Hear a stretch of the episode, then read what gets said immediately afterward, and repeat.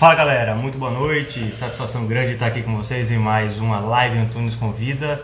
Dessa vez com o professor Gerson Alves, ele que é especialista em análise do comportamento. Ele também fundou o grupo Uricuri Caissara, o qual eu tenho uma, grande honra em fazer parte desse grupo que transformou a minha vida. Trabalha muito com análise é, comportamental, tem até uma tatuagem aqui do, do grupo Uricuri Caissara. E o papo vai ser bem interessante, vamos aguardá-lo entrar aqui, mandar um abraço para todos os caiçaras que estão presentes aqui. Grande Guilherme, nosso Tuxaua forte aí, entrou aqui agora também. Mandar um forte abraço para o Guilherme. É, dois ícones. Obrigado, Carlos. Muito obrigado pelo carinho, tá? Grande, grande mestre Júnior, né? Nosso parceiro aí. É, mandar um beijo para Jéssica, para Calana, que está sempre presente também. Cláudio Nunes. É, toda a turma que está entrando aqui, só aguardar o professor Gerson entrar pra gente bater um papo bem bacana. Leilani, grande Tuxala, Leilani, tudo bem? Satisfação grande receber aqui o mestre Gerson para batermos um papo. É, Bia, tudo bem, Bia? Hoje o bate-papo vai ser muito bacana, bem promissor. Tá, o mestre é um ícone aí na análise comportamental. O grande Fernando também está presente. A galera do Caissara tá, tá em peso aí, coisa boa. É, mandar um abraço aí pro Hadlison, Halisson também. Forte abraço. E galera, podem fazer perguntas, tá? O conteúdo é extenso. Vocês vão ver que quando o mestre começa a falar, a gente fecha a boca, só tem a escutar. Uh, o mestre está dizendo que já enviou a solicitação, deixe me ver. Já, já sim, então vamos aceitar, coisa boa. Para compartilhar com a gente a parte de comportamental. Uh, comportamento assertivo, essa é temática de hoje. Mestre Gerson, muito boa noite, satisfação grande ter você aqui, meu caro. O mesmo, Alberto. Felicidade grande estar nesse momento com você e essa turma toda que está aí acompanhando. Eu espero que o debate seja contento para que deixe todo mundo satisfeito e todo mundo aí é, com a sensação de que não perdeu tempo, mas que lucrou muito podendo ouvir a gente. Muito bom, muito bom. E de fato não, não vai ser nenhum debate, vai ser um bate-papo, né? A gente vai trocar aqui algumas é, figurinhas referente à análise do comportamento, muitos alunos, muitos caiçaras presentes também, outros curiosos, muitos que têm vontade de serem caiçaras e um dia vão se tornar, basta querer, né? Só falta um pouquinho de coragem mais e, foco e determinação que vai conseguir ser caiçara também. É um grupo que a gente vai falar sobre como fazer parte, como ser caiçara e todo mundo é muito bem-vindo. Então, muito boa noite a Verdade. todos. Satisfação grande mais uma vez, mestre, estar aqui contigo e mestre, porque é, além de ser muito sábio, sábio, né, ter, ter mestrado, mas além disso, é mestre de capoeira também. Então, é por isso nós chamamos o mestre Gerson de, de mestre, que fique claro. Mas poderia ser um mestre de, da sabedoria também, e de fato é. Não é isso, mestre? É verdade. Eu, na verdade, me orgulho muito mais pelo título de mestre de capoeira, de arte marcial, do que pelos títulos acadêmicos. Em função que é, eu demorei muito mais de 20 anos para adquirir o título né, de mestre de capoeira, 20 anos de treinamento ininterruptos para chegar até o grau de mestre de capoeira e poder orientar outras pessoas nessa jornada. E na academia, é, se eu for contabilizar o processo todo, foi muito menos tempo né, envolvido no processo. Então, é muito tempo que a gente leva para ganhar uma formação em uma arte popular. Eu vou colocar dessa maneira. Eu tenho muito orgulho de ser um formador popular, não no sentido freiriano. E já peço desculpa àqueles que são seguidores de Freire, que eu abomino Paulo Freire. E não saiam antes de explicar nada, tá certo? Entenda o porquê, né? É, exato, exato. Muito bom, muito bom, mestre. É, eu queria que você pudesse se apresentar, tem muita gente que acompanha o meu trabalho também, é, apesar de ter muito caiçara, muitos alunos de psicologia, muitos profissionais da área também.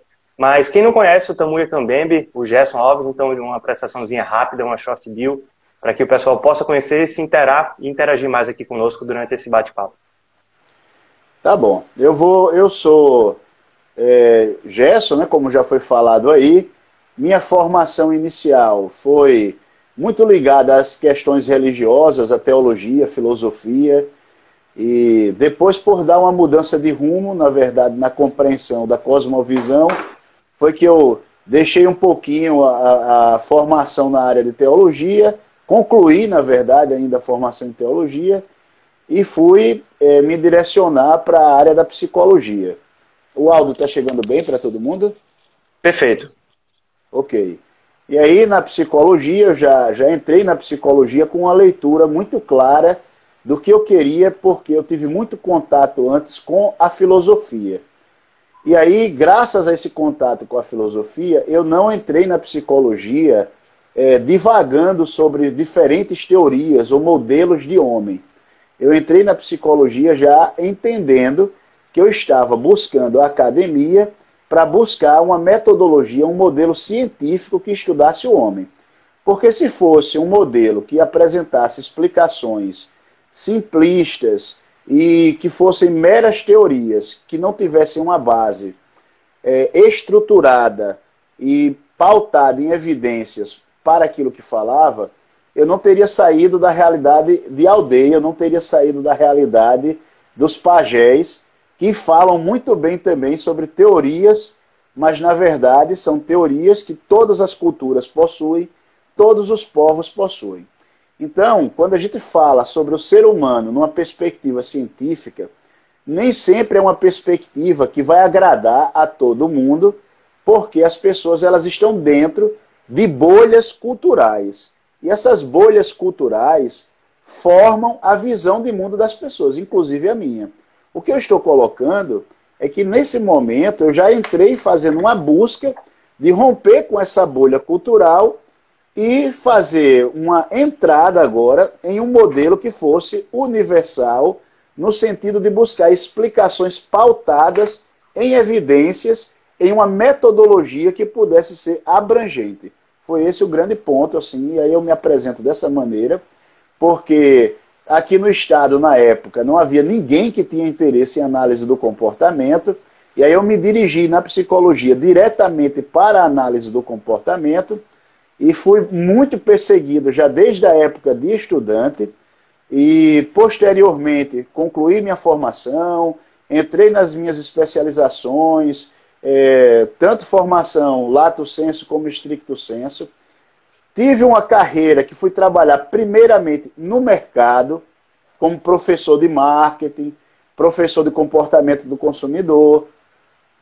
É, depois eu, é, isso em instituições privadas eu trabalhava inicialmente, que exigia muito uma compreensão de empreendedorismo. É, e aí eu já estava também montando, a, o, digamos assim, a nascente do projeto Oricuri, já nesse momento. Né? Eu sempre trabalhei é, dando autonomia, isso dentro da realidade da capoeira. Eu era um investidor, é, não sou um investidor na realidade da cultura, na verdade, então eu tento trabalhar. E aí é muito difícil, porque as pessoas entendem sempre cultura como algo que o governo deve financiar. E romper com essa mentalidade é muito difícil, porque é, cultura, na verdade, é tudo que o homem faz, tudo que o homem produz. É o modo que ele se utiliza para se estruturar na sua vida. Então, é, a maneira que a gente se organiza para viver não necessariamente é algo que precisa depender do Estado. E essa, esse discurso de ruptura com a dependência do Estado, de uma autonomia, de um homem libertário, de um homem libertador, né, sempre foi o meu discurso. Embora, em alguns momentos, pela, é, pela paixão que eu tinha da justiça social, eu tenha entrado em alguns momentos no discurso da esquerda. Né? Mas isso aconteceu até com o próprio Bolsonaro, que chegou a votar no Lula, porque acreditou que de fato seria a justiça social. E aí Acho que foi uma decepção para todo mundo. Alguns não, porque alguns continuam dentro de suas bolhas, e aí é outra realidade, que a gente depois fala sobre isso. Mas, uma vez que aquilo ali rompeu, é, eu hoje trabalho especificamente com análise do comportamento na Universidade Federal de Alagoas, estruturei melhor o projeto do Oricuri Caixara. É um projeto fantástico, porque dentro dessa realidade caótica que nós estamos hoje, eu fico muito feliz em ver os caiçaras falarem que eles estão preparados para isso, porque passaram toda a vida treinando. Então, se durante todo o tempo que a gente esteve né, no processo, as pessoas chamavam a gente de louco, dizer, que loucura é essa? O cara está indo para o meio da mata, preparar as pessoas para quê? E nunca foi para. O Oricuri, na verdade, é uma tentativa de deixar as pessoas preparadas para o caos que pode vir a qualquer momento. Né? Então eu acho que preparar Perfeito. as pessoas para o caos e garantir a elas meio de sobrevivências, inovação, estruturação, é sim adotar uma postura mais assertiva no sentido mais amplo da vida. Então essa sempre foi a proposta do Oricuri e aí a proposta também que a gente vai debater hoje aqui, né? esse sentido de debater. Então eu me apresentei de uma maneira muito extensa, mas eu acho foi que deu para o pessoal entender mais ou menos com o que eu trabalho. Com certeza, foi excelente até porque o pessoal já pode começar a formular perguntas com base nessas temáticas, nessa explanação, e a ideia do bate-papo é que seja o mais participativo possível, né? Então, mandar um abraço para o Rafael, para o Vieira, para toda a turma que está aqui acompanhando, Rafael também da Enfim, professor, é, alunos antigos, viu, mestre Jess, entrando é, aqui também. Eu vi aqui o boa. Rafael, que hoje é piloto de avião, rapaz. Eu gosto muito é dele, ele sabe disso, entendeu? Estou é, vendo pessoas aí fantásticas que já foram meus alunos há muito tempo participando, outros entrando, e fico muito contente com isso. E aí a gente vai debater boa. hoje sobre assertividade, para mim é um tema muito importante, muito importante mesmo, que a gente tem um padrão de comportamento que a gente chama agressivo, que é quando as pessoas agem de uma maneira a tolher a liberdade dos outros, né? quando as pessoas agem de uma maneira que elas não respeitam a opinião do outro, a gente chama isso de agressividade, o que é interessante é que no agressivo, o agressivo ele dificilmente se percebe assim, porque ele muitas vezes, na verdade, quase sempre, ele consegue alcançar os seus objetivos. E existem pessoas menos preparadas que até estimulam essa postura de agressividade em tudo que o outro faz. Mas eu estou aqui para falar um pouquinho que a agressividade não é o melhor dos caminhos, porque a agressividade ela cria um movimento que já existe naturalmente em cima de qualquer pessoa que é talentosa. Né? A agressividade ela gera um ambiente de conspiração e de reunião dos grupos que foram, digamos assim, atingidos em algum momento, para em algum momento tentarem sabotar você. Então, o grande problema do sujeito que age com agressividade não é que ele não consegue atingir os objetivos dele, ele atinge os objetivos dele. A questão é que uma vez atingido, ele não deixa de receber sabotagens, ele não deixa de receber pancadas. Esse é o ponto-chave. Evidentemente que ser assertivo implica, em alguns momentos, a gente agir com a maior veemência, em alguns momentos, com a maior dureza.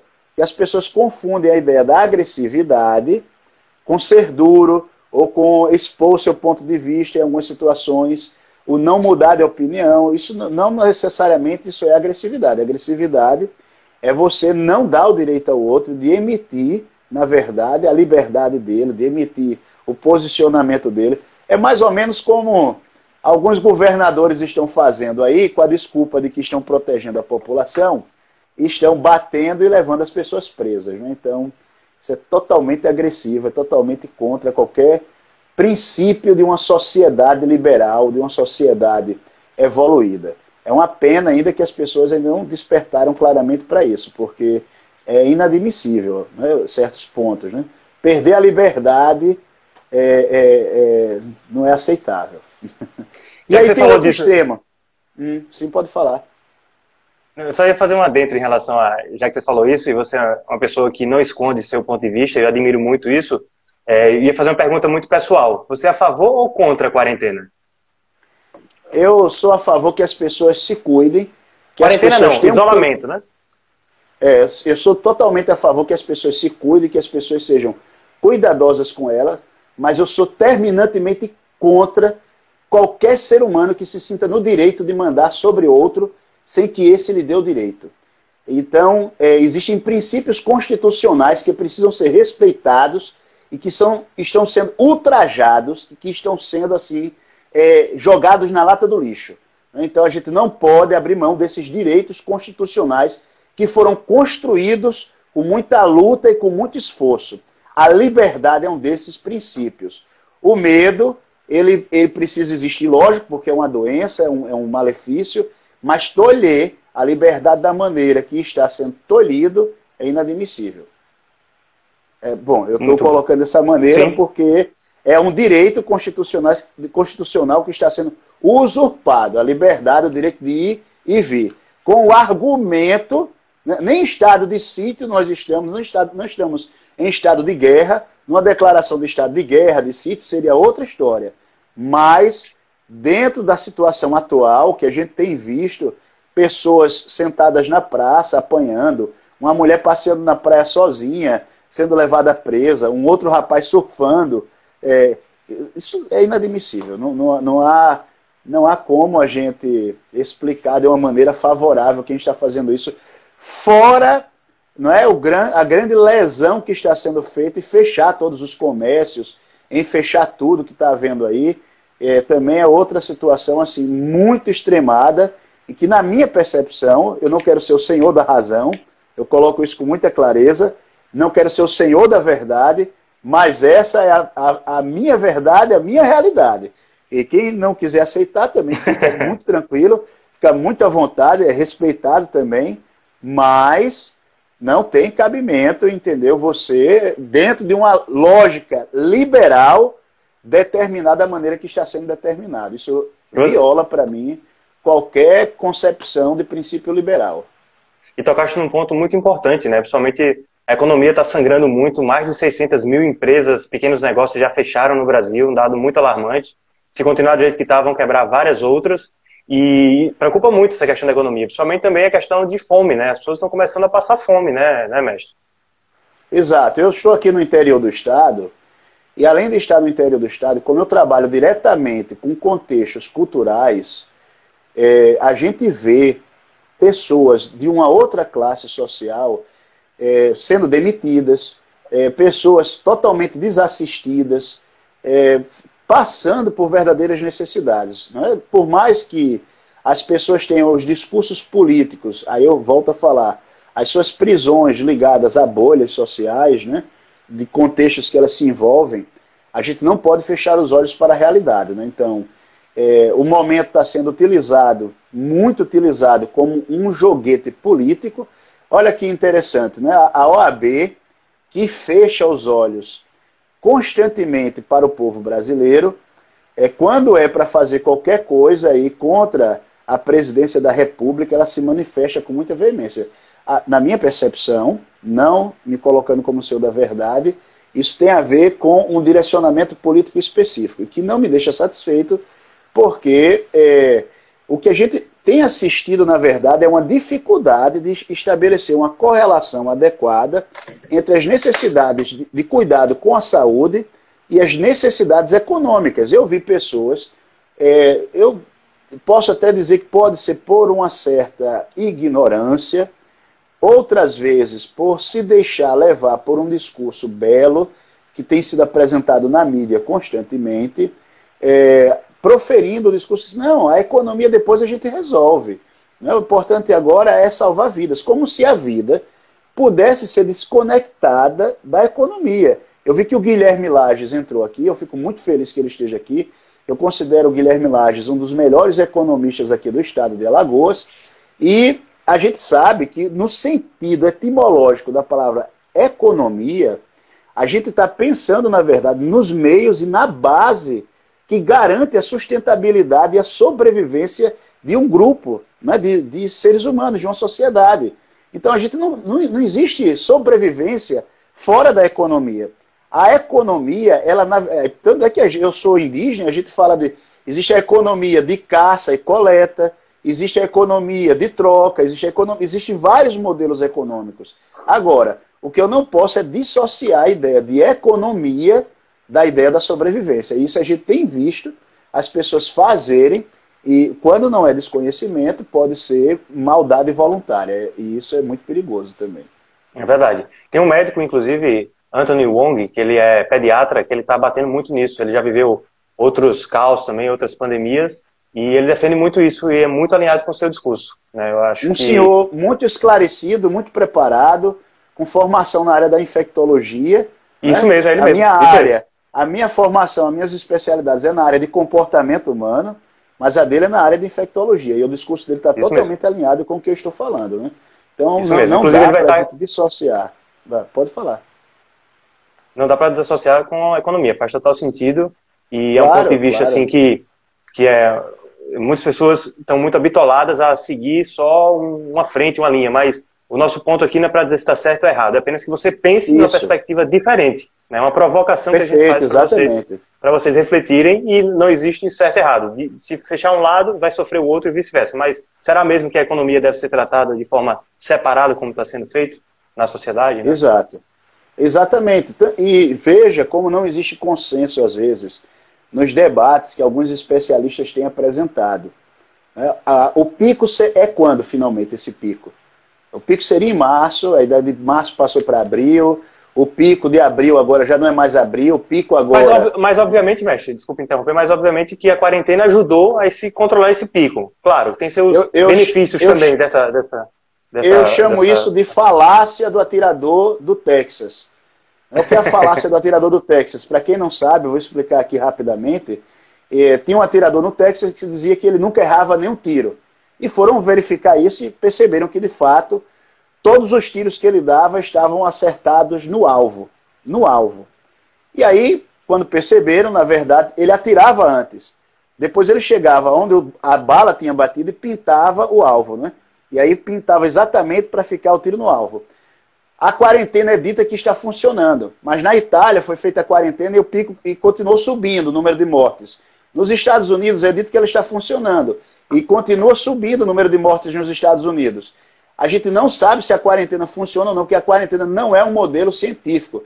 É como o cientista falando de vida é, de Allan Kardec ou de qualquer coisa do tipo. Me desculpem os espíritas, não estou tentando ferir eles. O cara é cientista, ele pode acreditar na mula sem cabeça. Mas a ciência precisa de uma metodologia experimentada que apresente provas e não apresentar a sugestão de um modelo que não existe uma comprovação e depois, em cima do resultado, tentar dizer que isso ou aquilo foi por conta da quarentena. A gente não sabe, na verdade, se os resultados é por conta da quarentena, é por causa do nosso clima que é quente. O Dr. Wong, que você já citou é, aqui. Ele defende ele, muito, é verdade. Ele já alertava que provavelmente na África, por exemplo, não está havendo quarentena e você não está vendo o vírus se alastrando da mesma maneira. Diz, ah, é por falta de dados, porque não tem teste, tudo bem. Na Austrália, a gente está vendo, quer dizer, os países abaixo da linha do Equador, que são mais quentes, a gente não tem visto essa disseminação. Mas aí eu não quero fazer proselitismo é, político muito veemente em cima disso, senão a gente vai desviar o foco do assunto e as perguntas vão acabar, acabar saindo muito do rumo. Mas eu estou tentando Bom. dizer como, na verdade, existe um falso positivo aí.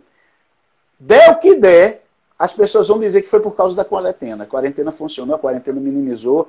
E aí isso é uma, um, eu diria assim, uma indisposição de entender como de fato a ciência funciona. É mais ou menos como aquela história assim, é, Deus é bom, independente se o sujeito morreu de bala, se ele se salvou, foi um milagre porque Deus é bom, tudo, tudo vai ser atribuído, Deus é bom de todo jeito. Então, a ciência, e quem trabalha com a visão científica, tem que ter uma abertura para perceber as coisas de uma forma diferente. Eu, eu vi uma pessoa escrevendo aqui, não deu para ler é, totalmente, deixa eu só voltar um pouco aqui. Mas é, a ciência mas é a ciência que recomenda a quarentena. A quarentena. Os, Os nossos, nossos hospitais já estão, colapsando. É, Ricardo Oliveira. É, Ricardo, é, a ciência, na verdade, não é o que o cientista diz, é o que o médico diz. Entendeu? Porque as pessoas pensam assim, olha, o que o Mandetta está dizendo é o que a ciência diz, não é isso. A ciência, na verdade, é um processo acessível a todos. Cadê os dados experimentais e os números exatos que a ciência trabalha com isso a partir do modelo da quarentena do modelo da não quarentena? Né? Então, se vocês forem observar, a pessoa tem morreu 1.500 pessoas, é mais ou menos esse o número que está aqui no Brasil. Mas os, os dados e as previsões dessa dita ciência que recomendava a quarentena dizia que as mortes seriam muito maiores nesse período que nós estamos, com a quarentena absoluta. Então, não adianta você falar que isso não é uma tentativa de instalar o terror, o pânico nas pessoas. Na verdade, nunca, em nenhum momento histórico, você vai ver, por exemplo, Alexandre o Grande, né? Alexandre Magno, é, conquistando, na verdade, toda a Pérsia, conquistando todo o Oriente. Não pensem vocês que ele conquistou, que ele fez a conquista, ele disse, olha, é o seguinte, é que eu vou dominar todo mundo, vou matar todo mundo e todo mundo tem que se submeter a mim. Não, o discurso nunca foi esse. O discurso sempre foi, eu estou dominando porque eu quero fazer um mundo irmão. Eu quero fazer um mundo melhor. Eu quero, então, eu, eu entendo da seguinte maneira: não dá para a gente pensar é, numa realidade é, em que eu digo assim, olha, eu tenho aqui é, que prender as pessoas, e quem sair fora, eu vou agir dessa maneira. Se você pensa na realidade da Coreia do Sul, por exemplo, quando perguntaram por que não fizeram aqui o isolamento, fecharam obrigatoriamente as pessoas. A resposta foi muito clara. A Coreia do Sul tem de um lado a Coreia do Norte comunista, a Coreia do Sul tem do outro lado a, Coreia, a China, comunista também. Então a resposta dos líderes é, coreanos, sul-coreanos, foi muito clara, assim, nós não podemos fazer isso com as pessoas, as pessoas são livres. O nosso papel é orientar, instruir as pessoas. Então não dá para a gente pensar numa sociedade livre, em uma sociedade que a gente trabalha tanto é, a consciência das pessoas, que a gente trabalha tanto o direito das pessoas, e numa hora dessa a gente vem com um argumento que é para proteger, né, que é para dar segurança, a gente simplesmente está espancando pessoas em praça pública, está olhando o direito delas. Então isso precisa, de fato, ser repensado, porque, olha, Abraham Lincoln já falava muito tempo atrás, e ele colocava quem, quem perde a sua liberdade, quem perde a sua liberdade com o argumento de uma pouca segurança, não deveria ter direito nem à segurança nem à liberdade. Entendeu? Acaba perdendo as duas coisas. Na verdade, é isso que acontece. Porque o sujeito diz, não, eu quero uma, uma segurança, a segurança, a segurança, e aí acaba perdendo tudo. Né? A gente não deve abrir mão da liberdade, nem deve abrir mão de alguns direitos fundamentais. Isso é irrevogável, isso é constitucional, na verdade. Inclusive, a Rafa Portela faz um comentário extenso aqui, mas pegando um ganchozinho que ela falou aqui, ela fala da preocupação com a saúde física e mental das pessoas, né? De fato, Sim. essa é uma grande preocupação também. Além da fome, a saúde física e mental que pode matar Olha, muito mais do que o próprio todos vírus. os dias, todos os dias, é, eu, eu, isso estou falando dados de Alagoas, estou falando dados de Alagoas, eu tenho recebido mensagens ou de tentativas de suicídio ou de suicídios que foram findados. Se a gente vai, aí vai dizer, ah, mas o suicídio tem uma... Eu sou da, da área da psicologia, minha formação em psicologia, eu sou professor de psicologia, e aí diz assim, não, mas é, isso aí não tem nada a ver com a quarentena, essa pessoa já tem uma predisposição.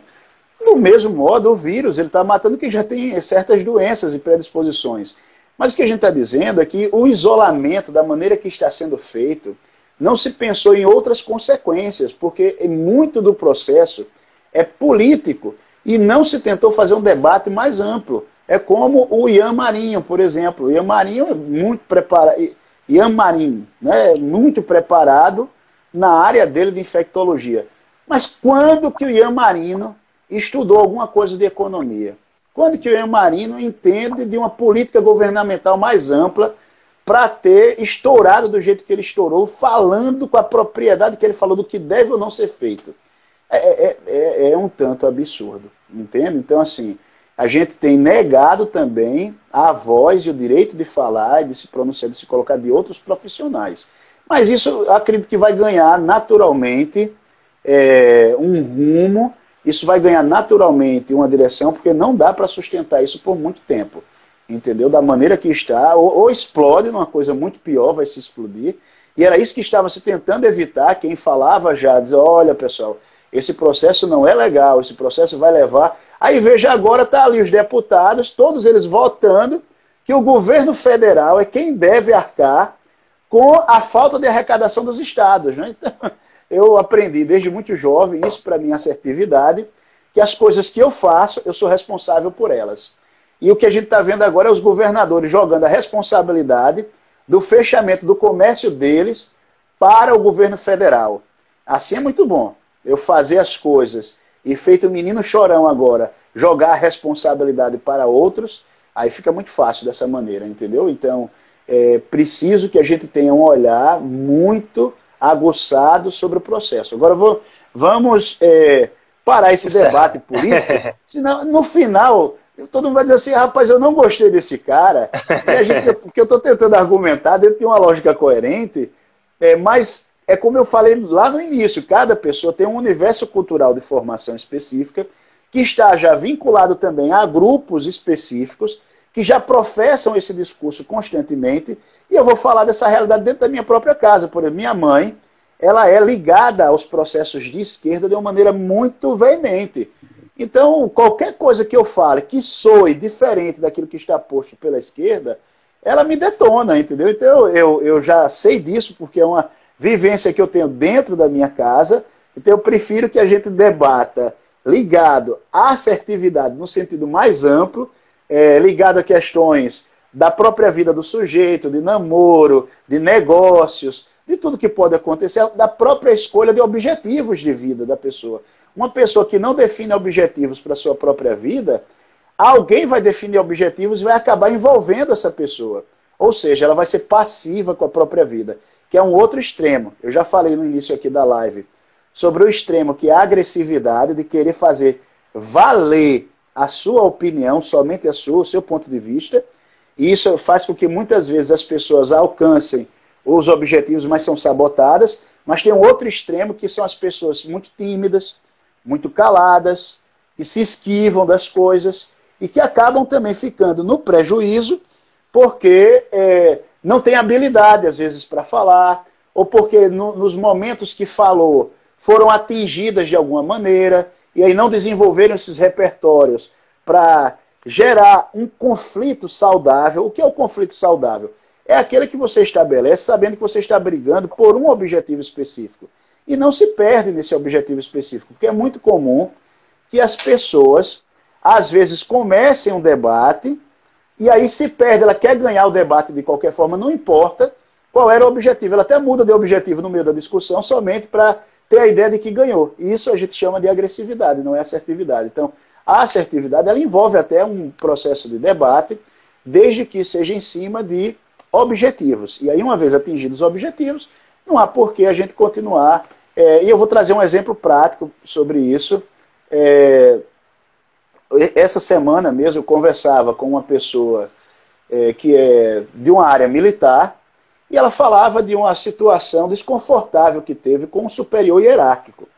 Eles tinham acordado um reparo de um, de um aparelho de ar-condicionado e é, quando foi na hora do superior hierárquico dar o valor dele, ele estava fora do ambiente do prédio, então as pessoas que fizeram o conserto tinham terminado o conserto, e aí ele, ele ligou para essa pessoa e disse, para o superior, e disse, olha, é, fulano de tal, né? Já terminaram o conserto aqui. E eu queria saber a cota do senhor. Eu cara disse, rapaz, eu não estou aí agora não, só quando eu chegar, depois eu vejo isso aí e tal. E não quis é, agir para pagar o que deveria ter pago, que foi, que foi acordado previamente. E aí o cara que era subordinado agiu um pouco duro também, disse assim, poxa, eu vou chamar de comandante, que é comandante todo mundo que está no comando acima do outro. Né? Poxa, comandante, eu não faço mais negócio com você porque eu me responsabilizei para isso, eu não tenho dinheiro suficiente aqui, e o senhor ficou de dar a parte do senhor e não, não, não quer dar agora. Isso é, virou uma briga isso, né? E aí eu disse para a pessoa, no final a pessoa deu dinheiro, ele disse, deu. Eu disse, por que ainda estão com raiva um do outro? Ele sabe, porque ele está passando por mim e não fala mais. Eu digo, você vai lá com a sua cara lisa e fala, opa, comandante, tudo bem? Como é que tá, rapaz? Então eu estou colocando dessa maneira para as pessoas entenderem o seguinte, é, uma vez que atingiu o objetivo de um determinado debate, de uma determinada discussão, mesmo que o outro não queira compreender no primeiro momento, que isso é muito comum, as pessoas é, não conseguirem entender por que, que o outro está brigando ou não terem facilidade de se colocar no lugar do outro. Mas mesmo assim, seja pela pressão ou alguma coisa, elas acabam cedendo. Uma vez que você conseguiu o que precisava conseguir, não, não precisa mais.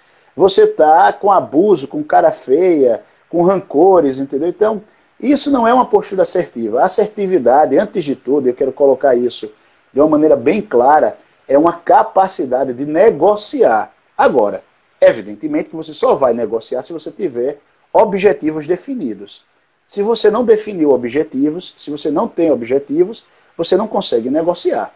Porque nem você sabe o que tem para trocar, para conseguir o que é do outro, nem você sabe o que vai querer do outro também.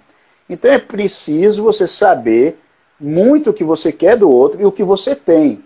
Porque a gente precisa acabar com aquela ilusão que as pessoas elas são importantes simplesmente porque nascem. Não. As pessoas, elas, elas se tornam mais especiais à medida que elas investem mais nelas mesmas. Mais nelas mesmas. Olha, Qualquer pessoa aqui, entendeu? Qualquer pessoa aqui vai apreciar uma outra pessoa que investe muito em cuidar do seu corpo, que faz exercícios físicos, que faz uma dieta alimentar regular, entendeu? Eu não sou essa pessoa, então eu não, não vou receber muitos elogios e admirações por isso, né? Mas, não mais, mas já foi investir... muito, né? Já fiz muito, eu ainda me exercito muito, né? mas eu sou relapso na parte da alimentação. E eu tenho que reconhecer isso. Então eu não vou ser um, um digamos assim, um alvo para certas coisas, né? Porque eu não, não tenho isso. Então, mas eu procuro cultivar uma outra coisa. Eu vou tentar cultivar a inteligência por meio de leituras, por meio de reflexões, por meio de debates com pessoas que de fato também desejam se construir e crescer. Então, isso tudo vai proporcionando um desenvolvimento intelectual que outras pessoas é, não têm isso porque não se deram direito. Então, uma pessoa que passa, por exemplo, das 24 horas por dia, passa 9 ou 10 dormindo. Aí, as outras 14 horas que sobram acordada, ela joga de 10 a 12 horas e usa as outras duas horas para comer ou para ir no banheiro. É, uma pessoa dessas, ela, ela não tem muito conteúdo para que a gente possa debater, para que a gente possa apreciar. Aí, ah, mas fulano é tão novinho, tão bonitinho. Olha, coisa nova, até roupa de Caruaru é bonita. O problema é que depois, é sério, até roupa de Caruaru é bonito quando é novo, entendeu? O problema é que a gente depois, a gente quer conteúdo das pessoas, a gente quer uma profundidade das pessoas. E quem é que tem isso? As pessoas que se lançam na vida, de um modo diferente. Então, o convite que a gente faz com assertividade é um convite para as pessoas, seja qual for o ambiente delas, as pessoas se lançarem na vida de um modo diferente, as pessoas mergulharem na vida. Olha, o cara pode ser da realidade do sítio dele. Se ele for da realidade do sítio, mas ele se envolve com a realidade dele, se dedica de fato, ele planta, ele conhece o ambiente em que ele está inserido, esse sujeito quando a gente conversa com ele, a gente sente pelas marcas no rosto dele, pela linguagem dele, pela maneira que ele olha para a gente, algo diferente. O encanto das pessoas, o encanto das pessoas está na maneira que elas se lançam na vida. Agora vamos lá, tanta gente diz assim, eu gostaria de ter asas, isso eu vou parafrasear o filósofo Alain Delon. Né? Eu já até escrevi sobre isso. Tanta gente diz assim, eu gostaria de ter asas. Eu vou colocar aqui o desafio para todo mundo. Para que diabo você quer ter asa? Para que você quer ter asas? É sério. As pessoas têm pernas e não querem andar. As pessoas têm pés né, e não querem correr. As pessoas podem nadar e não querem nadar. Então, você acha que se elas tivessem asas, elas iriam voar? Iria dar trabalho voar também, iria ser cansativo voar. Então as pessoas provavelmente também não iriam querer voar. E aí, por quê? Porque dá trabalho, porque representa esforço. Então, o que eu quero colocar é, antes de tudo, não tenham medo de fazer esforço. Não tenham medo de se lançar na vida. Agora, sejam sempre responsáveis, sejam sempre coerentes, sejam sempre analistas da realidade. Isso é importante, não é? Se lançar na vida feito um louco qualquer e perder, às vezes, a própria vida ou atrasar tudo, ou bagunçar tudo, isso também não é um processo legal. A gente tem que se lançar na vida de uma maneira responsável, mas sem medo. Quem espalha medo é do mal, seja qual for o medo. Medo do Covid e do que for. A gente tem que espalhar cuidado, disciplina, mas quem espalha medo é demoníaco. Deus sempre esteve do lado de quem é corajoso, da coragem, mas não é a ousadia irresponsável. Deus também não está do lado das pessoas que têm ousadia irresponsável. Eu estou fazendo, parafraseando isso, para as pessoas entenderem o seguinte, que viver é necessário, mas não se lançar de modo irresponsável na vida. Esse é o ponto-chave. Então, a assertividade, ela é possível para quem tem conteúdo, para quem tem produto, porque a assertividade é, antes de tudo, a necessidade que a gente tem de negociar. E se a gente não negocia, se a gente não coloca parâmetros, a gente acaba não conseguindo também avançar dentro do processo existencial. Então a existência é curta, a vida é um sopro, ela passa rápido. Eu estou vendo aqui vários colegas de infância aqui falando, o professor Murilo, que eu tanto gosto, viu, professor Murilo? Tá aí, o professor Murilo foi um dos caras que me abriu para a vida.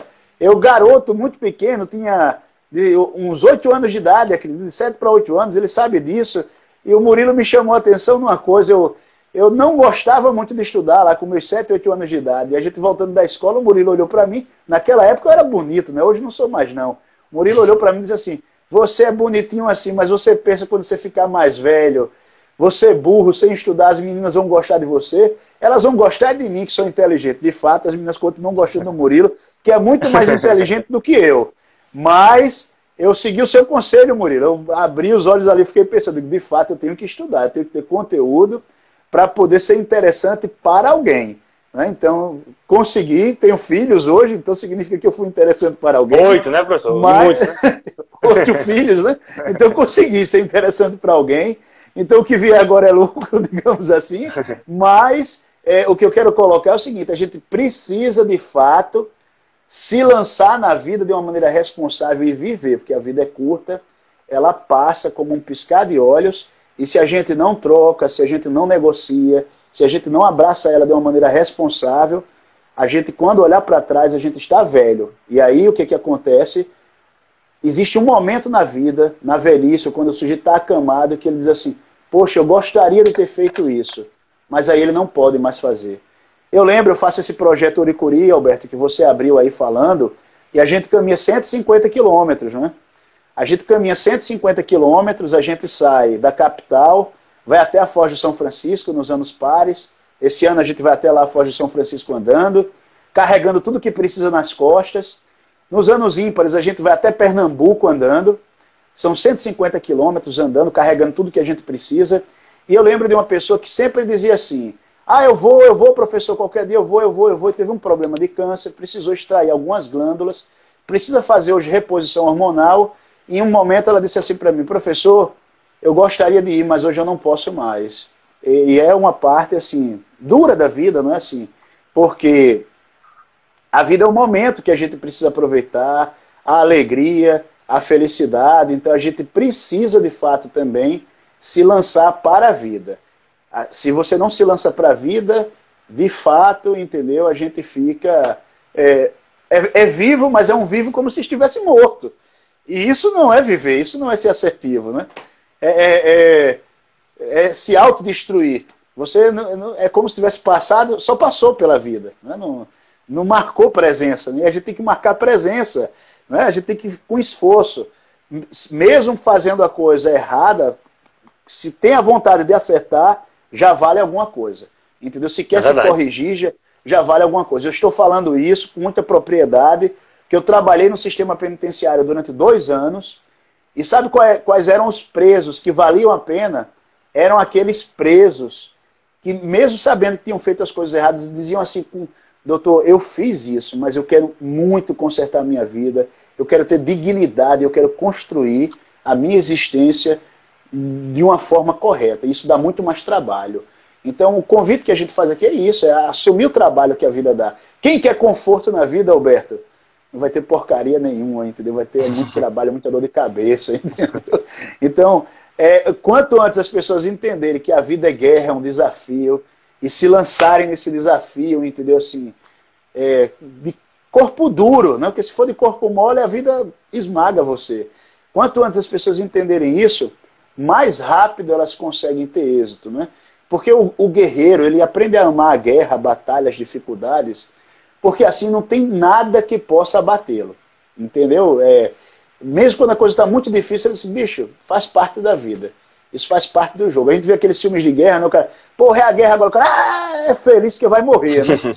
Eu duvido que ele esteja feliz dentro dele, mas ele coloca aquilo para dizer assim, e essa é uma mensagem importante, a gente deixa isso claro para a gente, diz assim, independente da dificuldade que seja, eu tenho que sorrir, entendeu? Eu tenho que encarar a vida porque passar chorando é fácil para todo mundo, entendeu? Passar desistindo, abrindo mão das coisas é fácil para todo mundo. E eu quero que grave essa live mesmo. Eu vou tentar baixar, porque eu quero lembrar disso mesmo que eu estou falando. Porque eu Vai posso ser um podcast, né? É, e eu, eu, eu, tenho que é, professar esses mantras para mim mesmo. Está aí a, a Deise escrevendo Vida é Luta, que é uma frase da Gleice Gomes minha amada companheira aí, entendeu? Que coloca. E eu tenho outra amada companheira que coloca também um processo muito. Não precisa ser fácil, só precisa ser possível. É uma outra frase também que eu, que eu amo, e por isso eu amo essas duas mulheres também aí, tá certo? Então, é muito importante a gente ter essa cabeça de entender que as coisas são difíceis mesmo. Porque quem quer facilidade, meu irmão, você já está vendo, ou na testa dele escrito preguiçoso, ou está escrito coisa pior ali, que você não quer contato com uma pessoa dessas. A gente quer contato com quem se lança para a vida, com quem tem coragem. Lógico, quem sorri também, né? Pra, porque um sorriso é fundamental. Boa. Excelente, professor. O pessoal batendo muitas palmas, colocando corações. É, tem uma pergunta da Madri que ela fez, Madri que é de Brasília, é, e eu também queria fazer essa pergunta, que tem a ver com o contexto. É, nesse, nesse cenário que estamos vivendo da pandemia, como ter um comportamento assertivo? Qual é o melhor comportamento assertivo nesse momento? Obviamente, de muita luta, de, muita, de muito enfrentamento. E o que mais você poderia dizer para quem está 99% né, da população brasileira mundial está em quarentena. O que é que pode fazer de diferente aí para ter um comportamento assertivo? Olha, é, deixa eu só colocar. Primeiro, 99% da população mundial não está de quarentena, não. Isso é, é essa, isso essa é... é... a ordem mundial. Essa é a ordem mundial. É, pelo menos aqui... é, é, é propaganda enganosa. Na Coreia do Sul, existe uma diferença entre afastamento social e isolamento absoluto. Concordo, concordo. A mídia, a mídia tem propositalmente divulgado os países que têm feito afastamento social como se estivesse fazendo isolamento absoluto. Isso é safadeza é da mídia, entendeu? É a, a coisa mais assertiva, primeiro, a se fazer é desligar a TV, principalmente a Rede Globo. É o processo mais assertivo e mais inteligente que o ser humano vai fazer. É desligar primeiro a Rede Globo, depois desliga a Band, entendeu? Vai desligando esses canais que só estão divulgando miséria e desgraça. É o primeiro ponto. Agora, não esquecer dos cuidados necessários. Primeiro, nenhum ser humano fica saudável em confinamento, porque a gente não evoluiu para ser confinado.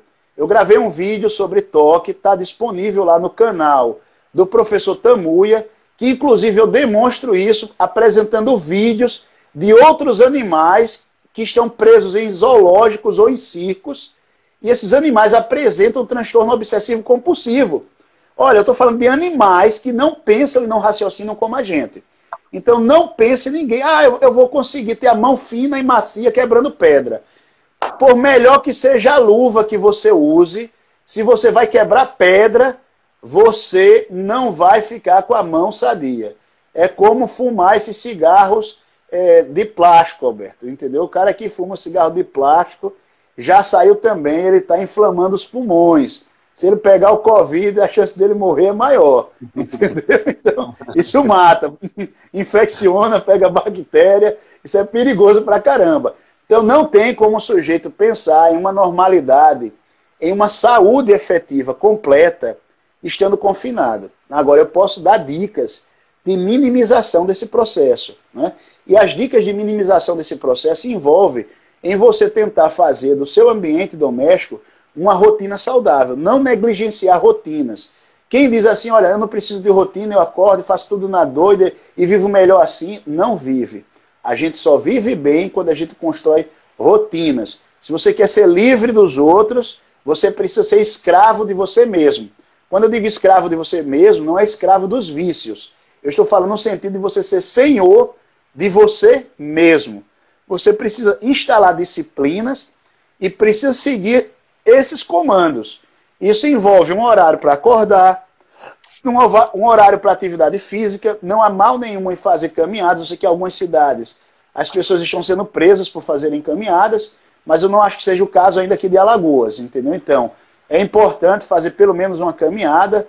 Evidentemente, manter o afastamento mínimo de dois metros, é isso, isso sim é importante, evitar os abraços, evitar os toques, entendeu? Isso é extremamente necessário, mas manter a rotina de atividade física, de sair em algum momento de casa para dar uma volta, isso é necessário. O confinamento, ele gera transtornos obsessivos, compulsivos, porque ele é gerador de ansiedade. E principalmente o sujeito que fica ouvindo algum canal de TV específico, ou pessoas que alimentam constantemente uma visão deturpada do processo, falando como se fosse: olha, o vírus está aumentando, está morrendo, mostrando as covas abrindo, é, não, tem, não tem lugar para enterrar mais gente. Manaus morreram, eu acho que não chegou nem a 50 pessoas.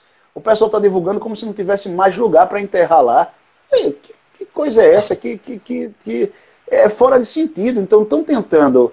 Aí isso não é saudável. Por quê? Isso a gente tem experimentos, gente, em laboratório que demonstra. Você pega um, qualquer animal e projeta, por exemplo, um. Vou colocar aqui um som de uma buzina. E depois do som dessa buzina, você aplica um choque a ele. O que, é que significa? Essa buzina representa um, um sinal pré-aversivo. Ou seja, veja, depois que essa buzina toca, vai vir aqui um choque, alguma coisa muito ruim. O que é que a TV, o que, é que a mídia tem feito? Ela tem alardeado, colocado a sinalização de morte das pessoas. E isso é perigoso, por quê? Porque as pessoas estão ali, elas ficam sendo submetidas à ideia de que não tem jeito, não há o que fazer, porque elas vão morrer. E aí, qual, qual, é o futuro que elas esperam? A morte, a contaminação, a doença. E aí isso não é saudável. O sujeito, de fato, acaba adoecendo de verdade, sendo alimentado dessa maneira. Então, é importante ele ter conversa com pessoas que sejam saudáveis, com pessoas que transmitam felicidade também, que deem alternativa, procurar pintar alguma coisa. Eu, por exemplo, estou atrasado com alguns livros que eu tinha pretensão de escrever e aí eu estou agora falando para o público aqui que depois dessa quarentena eles vão ter muito material para ler, porque eu estou escrevendo os livros aqui, já estou formatando tudo certinho, e vai sair uma porrada de livro aí em PDF aí, que vai ser útil para. Eu estou fazendo, formatando cursos também para oferecer para as pessoas. Estou formatando material do Oricori. E além disso, eu estou treinando com meus filhos aqui em casa, treinando luta com eles, que eu sou professor de luta, né? Eu estou treinando luta com eles, estou organizando aqui a dinâmica deles o tempo todo. Né? Então eu circulo aqui também com eles. Hoje eu peguei o meu filho de seis anos e disse: Você tem seis anos, então vai andar seis quilômetros comigo. Coitado andou, rapaz. Ele disse: Pai, eu já não estou aguentando mais. Eu digo: Aguenta que você é guerreiro, vamos lá. E ele cumpriu os seis quilômetros dele, né? Então cumpriu o desafio dele. Chegou aqui depois, tomou um banho, estava no sofá, está com as pernas joelho? Ele, tô não, pai. Ele disse, ah, aguenta andar mais ainda, né? então, essa dinâmica ela é importante para as pessoas terem saúde, que a gente só tem saúde se lançando na vida. E aí você pode se lançar na vida exercitando uma habilidade que você nunca exercitou, estudando a língua estrangeira que você tinha vontade de estudar. Agora é o momento certo para você estudar. Né? É, correndo atrás dos atrasados. Eu tenho um bocado de aluno cobrando TCC meu aí, dizendo assim, professor, o senhor já leu o meu TCC agora nessa quarentena? Eu estou lendo os TCCs deles, né? Estou fazendo aqui já a dinâmica. Então, não, não falta o que fazer. Para quem quer fazer da vida algo especial, não vai faltar o que fazer. Se lancem na vida, se articulem com as pessoas, sejam generosas com as pessoas, entendeu? Porque de gente ruim e cruel o mundo já está cheio. Muito bom, muito bom. Excelente, a gente está indo para a reta final. a live tinha perspectiva de 30 minutos, já estamos a 54 minutos, a audiência não para de, de crescer aí, estou muito feliz com, com tudo que está sendo discutido aqui. É, então, estamos indo para a reta final, são os últimos cinco minutos, e tem um questionamento que eu queria fazer, é, que é um complemento dessa resposta que você acabou de dar. Nós estamos esperando que tudo volte ao normal ou estamos nos pre preparando para construir algo diferente? Quais as perspectivas da sua visão de mundo daqui para frente? O que é que vai mudar né, no comportamento humano? Olha, é, eu tenho muita dificuldade em definir o que é normalidade, né? Voltar ao normal, o que era normal, né? Que é tanta gente morrendo de tiro e continua morrendo ainda aí de tiro, né? Tanta gente morrendo já de tuberculose tinha, a gente só não tinha notícia disso. É, tinha tanta coisa acontecendo aí, a, a mídia só não estava bombardeando. Então eu, eu, tenho dificuldade de definir o que é normalidade. Eu, eu costumo ver assim, é, qual é a tribo que você pertence? Eu sei a tribo que eu pertenço. E a tribo que eu pertenço passa por batalhas constantemente. E o grande desafio que eu estabeleço para minha tribo, eu estou falando tribo não é nem no sentido de aldeia, gente. Estou falando dos meus amigos, as pessoas que abraçam a vida comigo. O grande desafio é não usurpar o que é dos outros, é a gente produzir o nosso, ensinar outras pessoas a produzirem, a poderem trocar, a poderem negociar, a poderem serem pessoas que vivem em função do que produzem, do que fazem. A serem pessoas dedicadas a analisar a própria vida, a observar o lugar em que estão. Eu não acredito, de fato, assim, em um mundo grandão perfeito.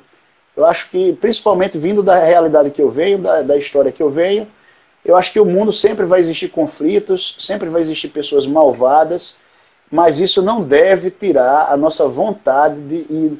Eu tenho uma missão, né? eu digo assim, eu defino a minha missão. A minha missão é feito aquela música: No mundo, o destino tudo estava fora de lugar. Eu quero viver para consertar. Então, eu não estou dizendo que vou consertar o mundo, mas a parte que eu vou encontrando errado e que eu consigo dar uma boa direção, seja em jovens, seja em pessoas mais velhas, o que eu posso orientar e o que eu posso construir, eu vou construindo. Quem me conhece sabe que eu me lanço na construção. Seja de uma mata escura, seja para ajudar um amigo na pintura de uma casa, seja para ajudar financeiramente. Lógico, não é dar dinheiro que eu estou falando, né? porque aí tem muita gente ouvindo pode pensar que eu estou dando dinheiro. Eu nem tenho dinheiro para então não, não é ajudar dando dinheiro, não é nesse sentido que eu estou falando, mas é, é ajudar, assim, às vezes o outro tem um projeto muito legal, e aí cabe sim a gente fazer, às vezes, um aperto aqui para auxiliar o outro lá no projeto dele. Então eu, eu faço isso e recomendo que as pessoas façam. Esse para mim é o mundo que eu vivo.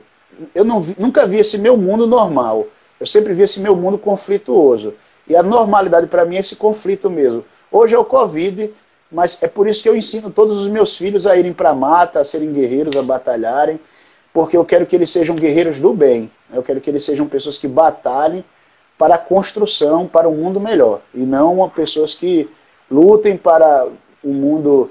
É, a gente não vai transformar o mundo todo, mas as pessoas que estão do nosso lado a gente vai impactando e vai contaminando.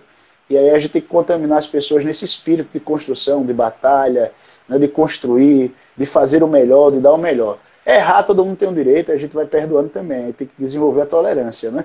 Mas ter a vontade de construir, sim, porque só não erra quem não constrói, quem não faz nada, quem fica no sofá jogando videogame, aí não erra. Erra só no joguinho lá do videogame dele, mas quem se lança para viver vai ser mal falado, vai ser criticado, vai ver pessoas ingratas, vai ver injustiça. A própria pessoa, em alguns momentos, vai cometer ingratidões ou injustiças, mas a gente vai revendo e vai construindo. Então, eu não acredito, de fato, em um mundo normal nem depois do Covid, nem antes do Covid, porque eu nunca vi esse mundo normal. Eu sempre vi esse mundo turbulento e a gente batalhando para tentar dar ordem nisso. Porque eu penso que vida é esse esforço que a gente faz para pôr ordem. A desordem, ela já vem naturalmente, é o caos, é a morte, é a doença, é o envelhecimento, é a briga das pessoas. Isso já existe. Então, é, a gente tem que ser o guerreiro da ordem, o guerreiro da justiça, né? da, da, da construção, do amor. É isso. Perfeito, perfeito. Excelente mestre, sempre muito coerente, o que fala o que faz, e falo isso por conhecer o Gerson desde 2008, 8, 9, lá na UFAL, quando ele deu uma palestra. Ele disse, pô, eu quero fazer parte dos projetos dele. Demorei para ir para o Icuri, apenas é, sete anos depois, em 2016 foi quando eu fiz meu primeiro Icuri, mas já fiz seis. E onde eu chego, eu falo com muito orgulho, tatuei no meu braço, não foi à toa, porque eu acredito muito nessa filosofia e nessa coerência de vida. Tá? Muito Alberto, obrigado por ter eu, Alberto, falar, antes de terminar, eu tenho uma pessoa que fez uma pergunta muito dentro do, do, do processo. Eu vou tentar responder rápido. Ela perguntou assim. É, Você tem 30 Maia... segundos, mestre. Eita, 30 segundos. Ele esgota, ele, não. ele esgota automaticamente, ela infelizmente. Tá certo, mas é o seguinte: ela está perguntando o que fazer com pessoas passivas. O passivo, geralmente, tem algum agressivo próximo que resolve o problema para ele. O que a gente tem que fazer com o passivo é, primeiro, mostrar que ele consegue, que ele é capaz e que agindo de outra maneira